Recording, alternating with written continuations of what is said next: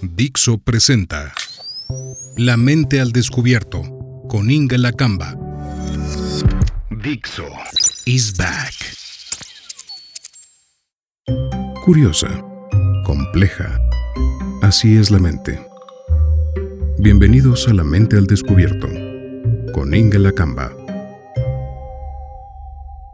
Después de estar platicando con varios amigos, por separado, me quedé pensando en un tema en el que coinciden, pero se mantiene en silencio.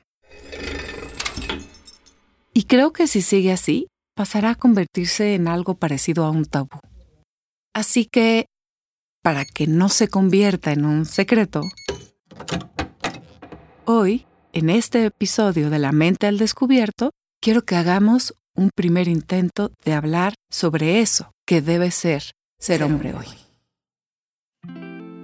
Para empezar, queda clarísimo que el lugar de las mujeres en el mundo tiene ahora un espacio privilegiado en comparación con generaciones anteriores.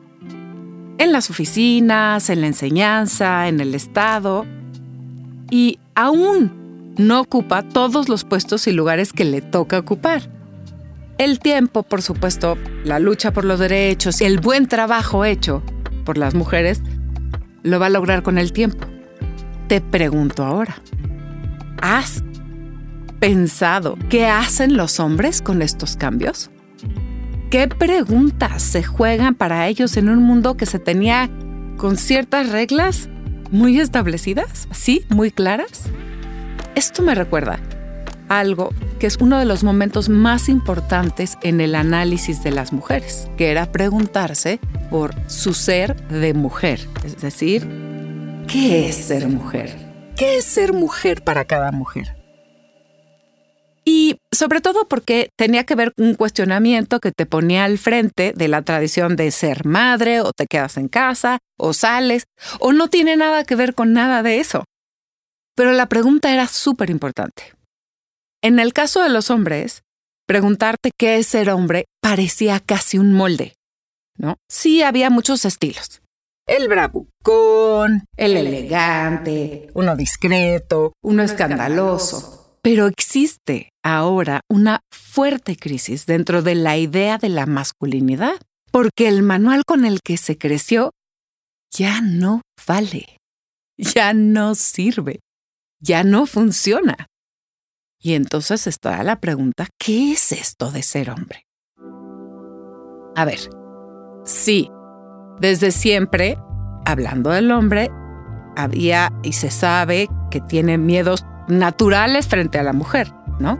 Que muchas veces no hablaba con sus parejas y o con sus amigos.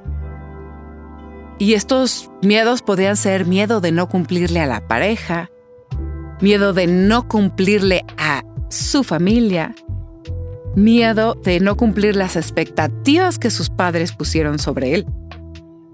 Los hombres muchas veces eran aquellos que iban a cumplir los sueños insatisfechos de los padres, ¿no? Por eso se decía que en toda casa tenía que haber un médico o un abogado, como para guardar y darle lugar a ese apellido, que además paterno. Pero ahora se trata de otra cosa. ¿Qué es ser hombre? ¿No? qué es lo que lleva a cada uno a realizarse. En términos coloquiales, les voy a dar como una listita de algunas de las obligaciones o supuestos del molde de ser hombre antiguos, por favor. No vayan a pensar que estos son ideales, pero es algo de lo que se pensaba, de lo que se sabía, de lo que se esperaba. Por ejemplo, un hombre es aquel que mantiene a su familia, o un hombre era aquel que brillaba por el éxito de su trabajo. O aquel que tiene una mujer a su lado. ¿no? Un hombre solo despierta sospechas. Se escucha mucho ahora, los hombres no saben estar solos. Aquel que puede tener a muchas mujeres sin realmente vincularse con ninguna. Aquel que no obedece órdenes de nadie, solo se manda a sí mismo o aquel que tiene una sexualidad súper exitosa y un gran performance como amante. Todo esto mm, ya no es tan así.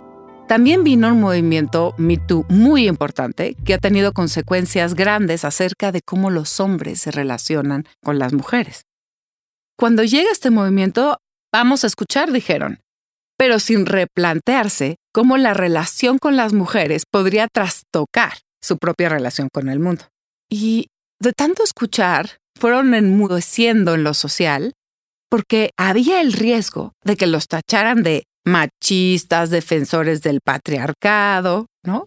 Porque sí es cierto que hay derechos ganados valientemente por las mujeres, pero parece que los hombres no tienen ningún permiso de las mujeres. Raro, ¿no? Bueno, ahora, no por que esté en silencio, el problema no existe. Cuando yo estaba en el doctorado, tuve muchos profesores buenísimos, entre ellos el doctor José Aguilar Gil, que es psicoanalista y presidente de la Asociación de Psicoterapia Relacional, es un buenazo. Pero sobre todo tenía, tiene, una observación muy fina.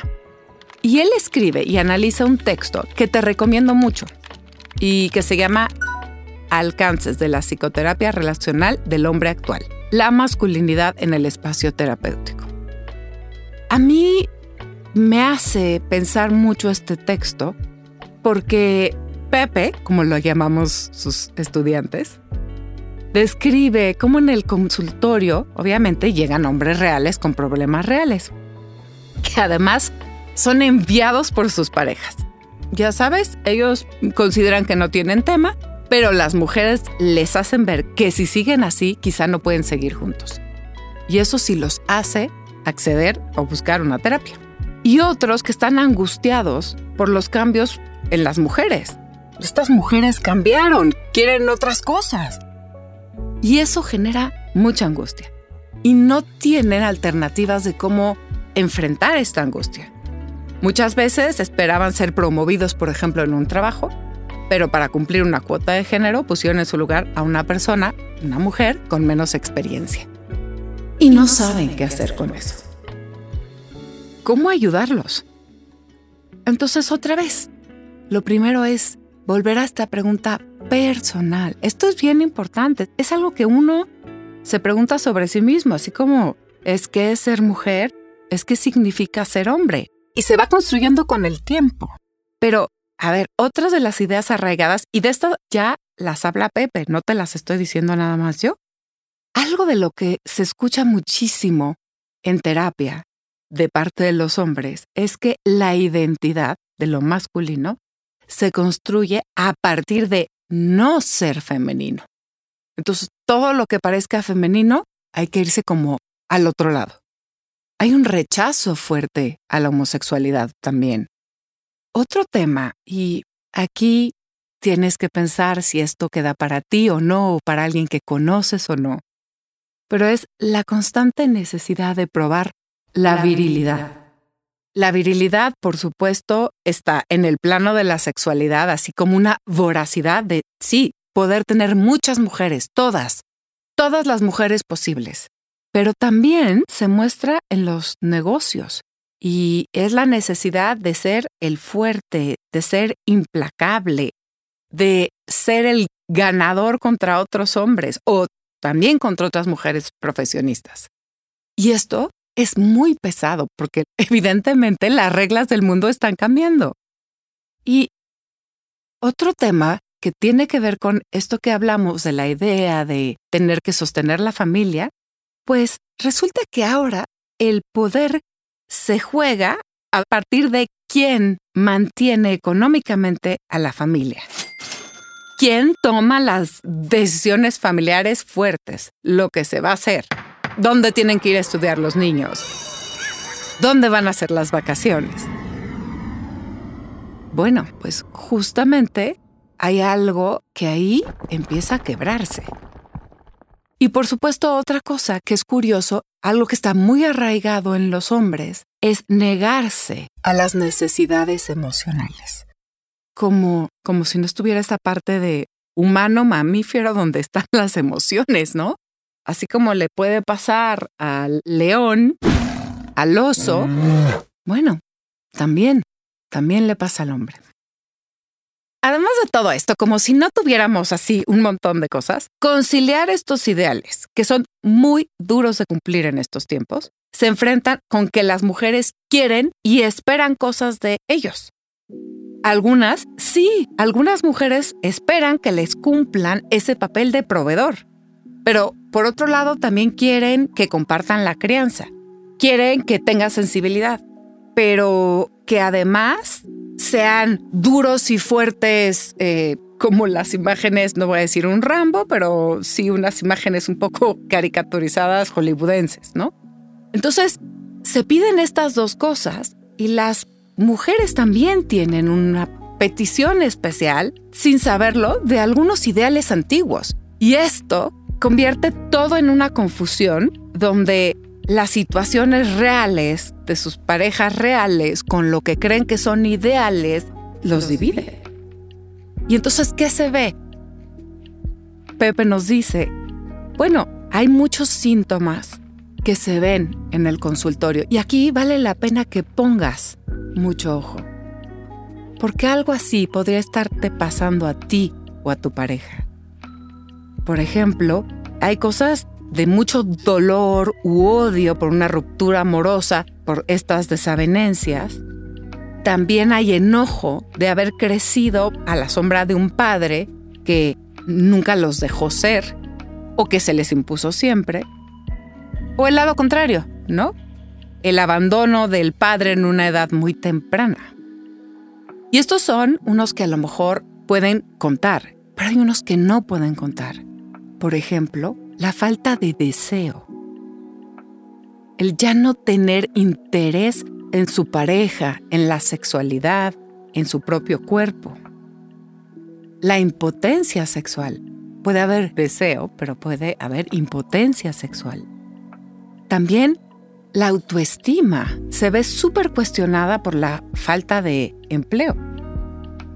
Y por si fuera poco, el miedo de que su búsqueda amorosa, es decir, vamos a encontrar a alguien aquí que nos haga feliz, pueda ser leída como agresiva y que puedan ser tachados muchas veces como acosadores. No está tan fácil.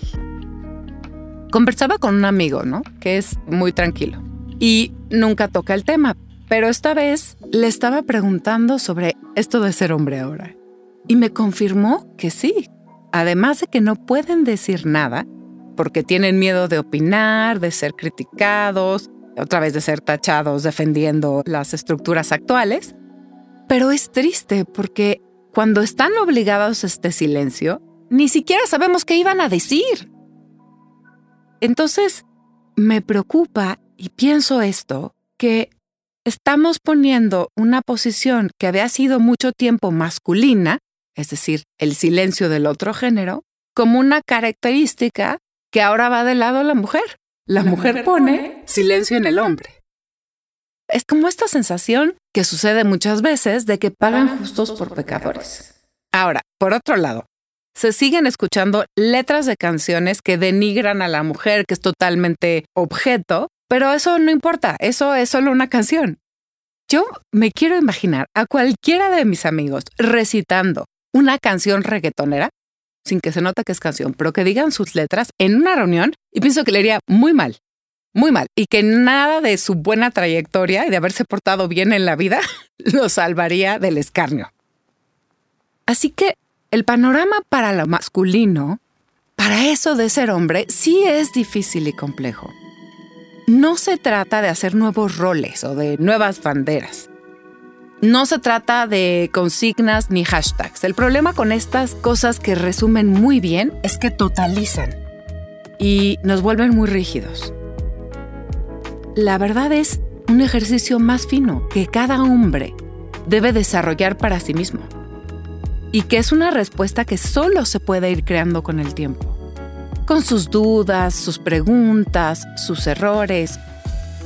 Pero a ver, ¿cómo va a poder crecer o pensar en eso si no puede hablar de ello, si está condenado a un soliloquio? Se encuentra con una realidad que fue muy diferente a la que había aprendido a ver y duele. Pero así como hay muchas feminidades, solo cada hombre puede preguntarse por lo que desea para sí y por el hombre que quiere ser. Pero sobre todo, poder escapar a roles que a ti hombre te pueden llenar de angustia, que te limitan en tu ser y lo peor de todo, atrapan tu deseo y lo condenan a estar encerrado. Te pregunto, y no importa el género que pertenezcas, ¿qué es eso de ser hombre? De ser mujer, ¿qué le pides al hombre que sea? Y de ser hombre, ¿qué quieres construirte?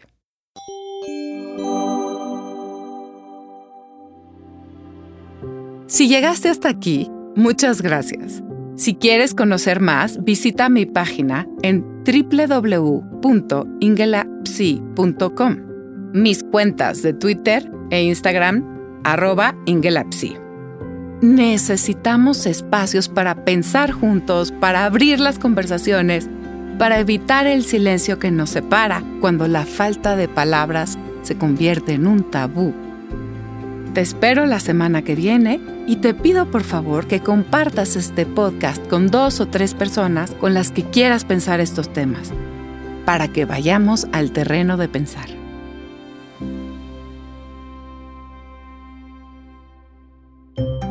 Has escuchado Eso de ser hombre. Aquí, en La Mente al Descubierto, con Inga Lacamba.